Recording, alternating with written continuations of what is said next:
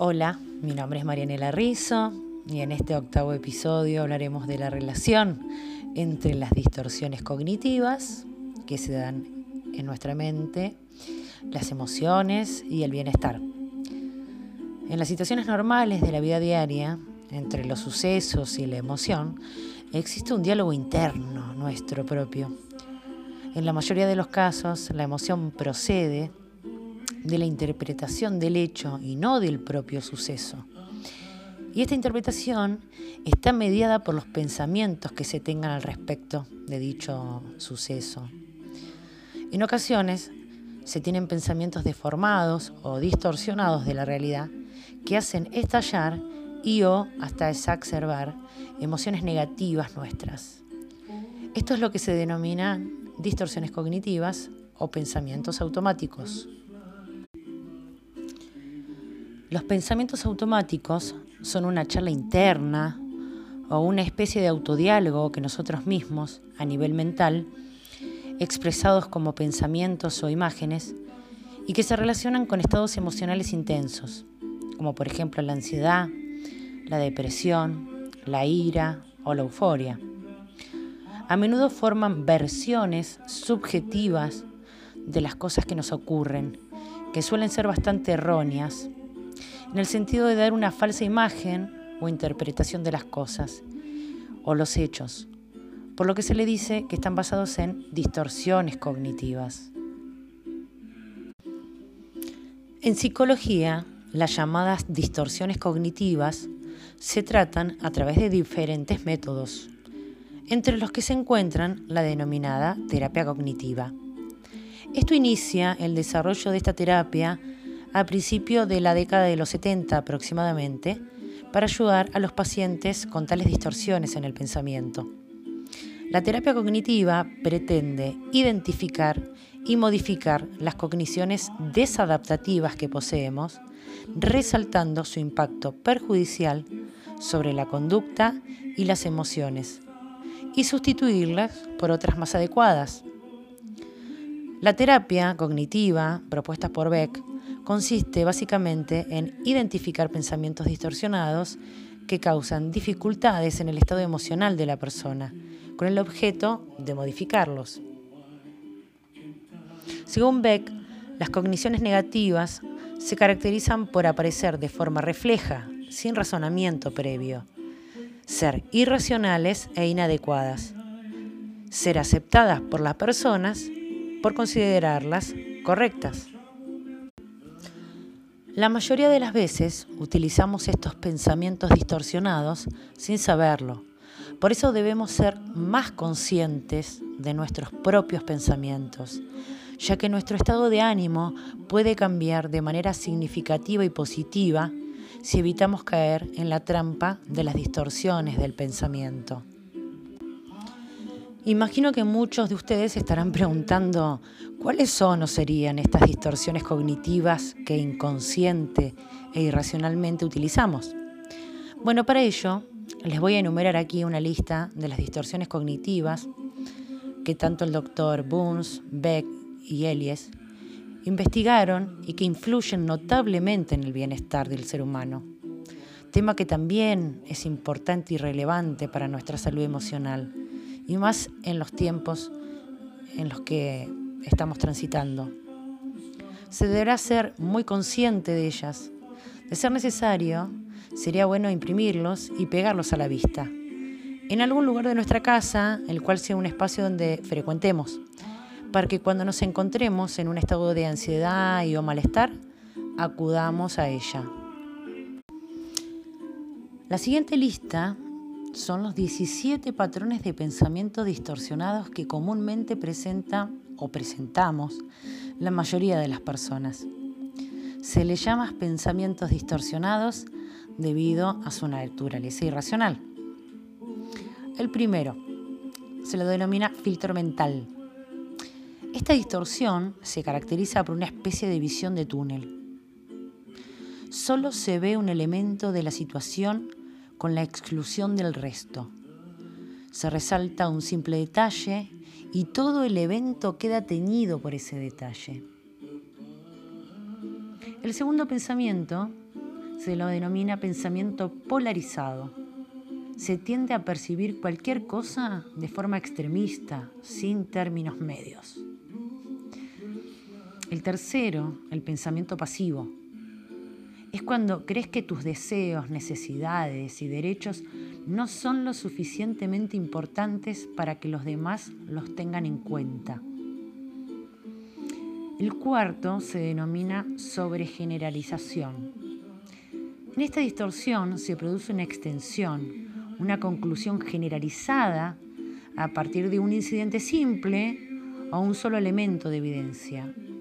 Esta distorsión conduce inevitablemente a una vida cada vez más restringida. El quinto es la interpretación del pensamiento o adivinación. Cuando una persona interpreta el pensamiento o hace juicios repentinos sobre los demás, en la medida que su pensamiento interpreta, también se hacen presunciones sobre cómo está reaccionando o reaccionando las personas a las cosas que los rodean y particularmente cómo están reaccionando los demás ante nosotros. El sexto se llama visión catastrófica se identifica fácilmente porque la persona que los tiene a menudo suele utilizar los y sí en los principios de sus frases. Cuando una persona catastrófica, una persona se siente ante un pequeño evento, conlleva una tragedia posterior. La séptima se la denomina personalización. Es la tendencia a relacionar algo que ocurre en el entorno con uno mismo el error básico de pensamiento en la personalización es que se interpreta cada experiencia, cada conversación, cada mirada como una pista para analizarse y validarse a sí mismo. La octava se llama falacias de control. Existen dos formas en que pueden distorsionarse el sentido del poder y el control de una persona. Una persona puede verse a sí misma impotente y extremadamente controlada, o omnipotente y responsable de todo lo que ocurre a su alrededor. La persona que se siente externamente controlada se bloquea. El polo opuesto de la falacia del control externa es la falacia del control omnipotente. La persona que experimenta esta distorsión se cree responsable de todo y de todos. La novena es el pensamiento incorrecto de justicia. Se basa en aplicar creencias del común de la gente a los caprichos de las relaciones interpersonales sacando conclusiones erróneas. Se expresa a menudo con frases condicionales como por ejemplo, si me quisiera, no se burlaría de mí. La décima importantísima y más que relevante para mí, se la denomina razonamiento emocional. En la raíz de esta distorsión está la creencia de que lo que la persona siente es lo que realmente define la realidad. Si se siente como un perdedor, entonces tiene que ser un perdedor. La número 11 se le denomina pensamiento incorrecto de cambio.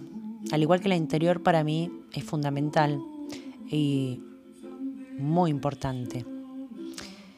Esta indica que el supuesto fundamental de este tipo de pensamiento es que la felicidad depende de los actos de los demás.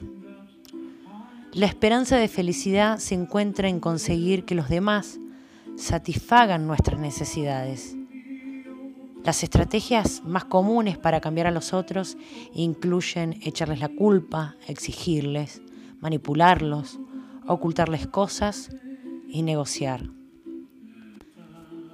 La número 12 se denomina etiquetas globales. Se trata de generalizar una o dos cualidades de un juicio global, con lo cual la visión que se tiene del mundo es estereotipada y unidimensional.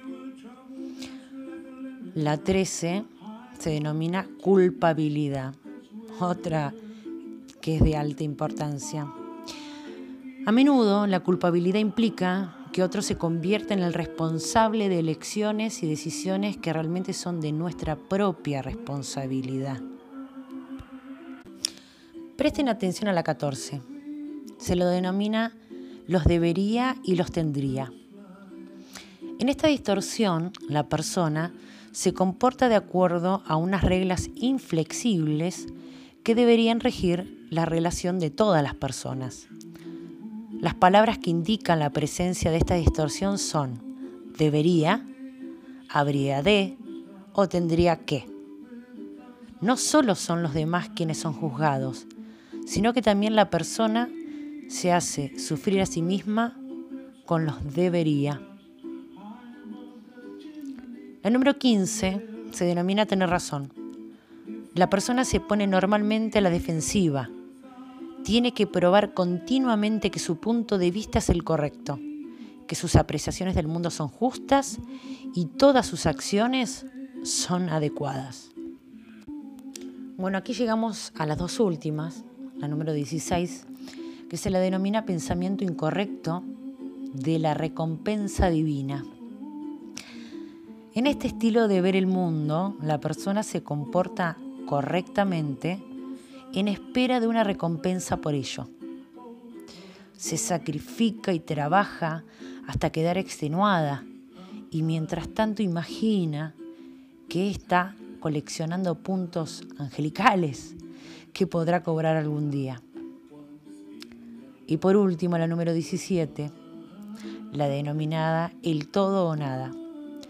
Se tiende a ver las cosas en blanco y negro, es decir, en forma de categorías absolutas. Al principio, el hecho de estar revisando estos pensamientos distorsionados pueden hacernos pensar que no podremos hacer nada para cambiar nuestras vidas. Pero eso no es cierto, ya que al cabo de un tiempo, al hacernos conscientes de que estas distorsiones existen en nuestra psiquis y por consecuencia en nuestras conductas, aplicando de manera consciente estos hechos estas reglas nos llevarán al cambio y ellos se convertirán en un hábito y aunque ustedes no lo crean, lo serán de forma natural. Sin perder de vista que la salud es un fenómeno complejo e independiente de factores biológicos, psicológicos y sociales, no hay duda que los estados emocionales influyen en el estado de salud, sea cual fuera este intentando demostrar que las vías para poder prevenir los efectos nocivos del estrés y para potenciar emociones positivas y hábitos saludables con éxito es intentar mejorar las percepciones de control, tanto cambiando las creencias generales como por medio de la experiencia, enseñando a ejercer dicho control de una manera realista. Las situaciones de estrés, el sufrimiento, la infelicidad y la enfermedad no se podrán nunca suprimir de la vida humana. Es más, posiblemente son necesarias para que, precisamente, la vida sea humana. Lo que deberíamos hacer desde un punto de vista psicológico es favorecer que las personas estén protegidas ante eventualidades que muchas veces son difíciles de prever las creencias sobre el control personal y las expectativas optimistas de autoeficacia pueden ayudar en el futuro muy posiblemente a esta tarea. Como hemos visto, nuestras creencias, cogniciones, pensamientos, distorsiones, nos influyen de maneras directas e innegables. Por ello debemos trabajar mucho estas áreas, para que ante situaciones de la vida cotidiana, sin mencionar las extraordinarias, como por ejemplo lo que nos está sucediendo a todos frente a la pandemia producida por el COVID-19, la cual está influyendo y alterando de manera significativa nuestros estados emocionales, nuestras relaciones, nuestras conductas y hasta generando pensamientos de incertidumbre, logrando lamentablemente en algunos casos estados de estrés graves, miedos, ataques de pánico, entre otros. Los despido por hoy, esperando que este encuentro les haya sido de utilidad tanto para empezar a autocomprenderse, como también para lograr mayores niveles de empatía frente a los demás. Como siempre un placer compartir con ustedes y hasta el próximo encuentro.